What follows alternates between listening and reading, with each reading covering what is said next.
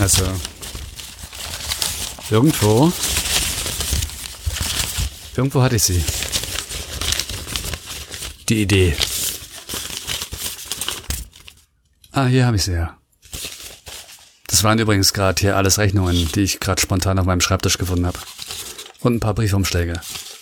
Wenn du von Instagram hier bist, von meinem letzten Post, dann weißt du, worum es heute geht. Und wenn nicht, dann sei es dir. Es geht ums Verzetteln.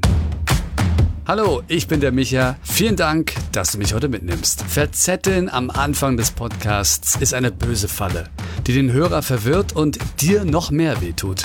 Denn sie klaut dir wertvolle Zeit, die du zum Beispiel in die Promotion oder die Vorbereitung der nächsten Folge investieren könntest. Wie du dich verzettelst und wie du dich wieder entzettelst?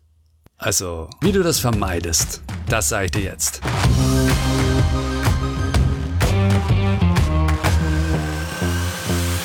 Stichwort Smalltalk.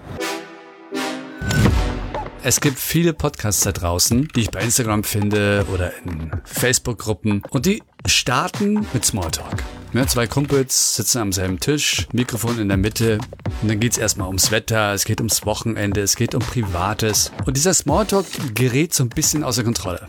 Weil du springst von einem Thema zum nächsten. Am Ende sprichst du so viele Dinge an, dass du und der Hörer nicht mehr wissen, wie das überhaupt angefangen hat. Und schlimmer noch, wozu das alles führen soll. Weil eigentlich steht auf dem Cover und im Titel der Folge was ganz anderes. In dem Instagram-Post habe ich das Bild gezeichnet, dass du jeden Gedanken auf einen kleinen Zettel schreibst. Und jedes Mal legst du ihn auf diesen Haufen. Und jeder, der mit dabei ist, legt ihn auf diesen Haufen. Und dann siehst du, irgendwann entsteht ein absolutes Chaos. Selten gelingt es, dass daraus zufällig unterhaltener Content entsteht. Weil das ist dann wirklich die große Kunst. Der neue Hörer ist ja sehr schnell weg. Er fühlt sich komplett ausgegrenzt. Es entsteht eine Reizüberflutung im Kopf des Hörers. Weil wir können ja gar nicht so viele Informationen auf einmal verarbeiten. Erst recht, wenn es denn schnell geht und mehrere Stimmen übereinander und es wird irgendwann wirklich unangenehm. Und das höre ich nicht gern. Es dauert viel zu lange, bis du zum Thema der Folge kommst. 60 Minuten Episode und der Hörer hat keine Ahnung, wann das Thema beginnt, das ihn in der Überschrift angesprochen hat. Einmal geprellt, kommt er auch nicht wieder. Was kannst du dagegen tun? Erst recht am Anfang. Klare und direkte Aussagen.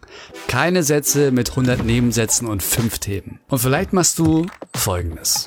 Klingt jetzt vielleicht ein bisschen blöd. Also, es ist wirklich ein bisschen verrückt, aber visualisiere den Hörer. Setz ihn mit an den Tisch. Richtig physikalisch. Nimm dir zum Beispiel ein Plüschtier, eine Pflanze, ein Post-it, pack ihn mit an den Tisch und fühle seine Präsenz. Und du wirst merken, du verhältst dich automatisch anders. Und wenn du einen Plüschelefanten hast, ist es umso besser. Dann ist es nämlich der sogenannte Elefant im Raum. Muss es denn immer alles nach Skript gehen?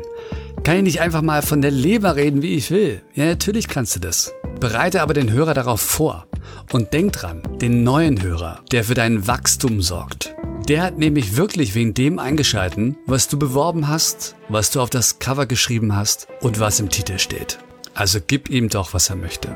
Und wenn du dich selbst überprüfst, deine Gewohnheiten, wenn du etwas konsumierst, dann merkst du schnell, dass es dir genauso geht. Also, sei kreativ, nimm den Plüschtier und hab Spaß. Ich bin der Micha und vielen Dank, dass du mich mitgenommen hast.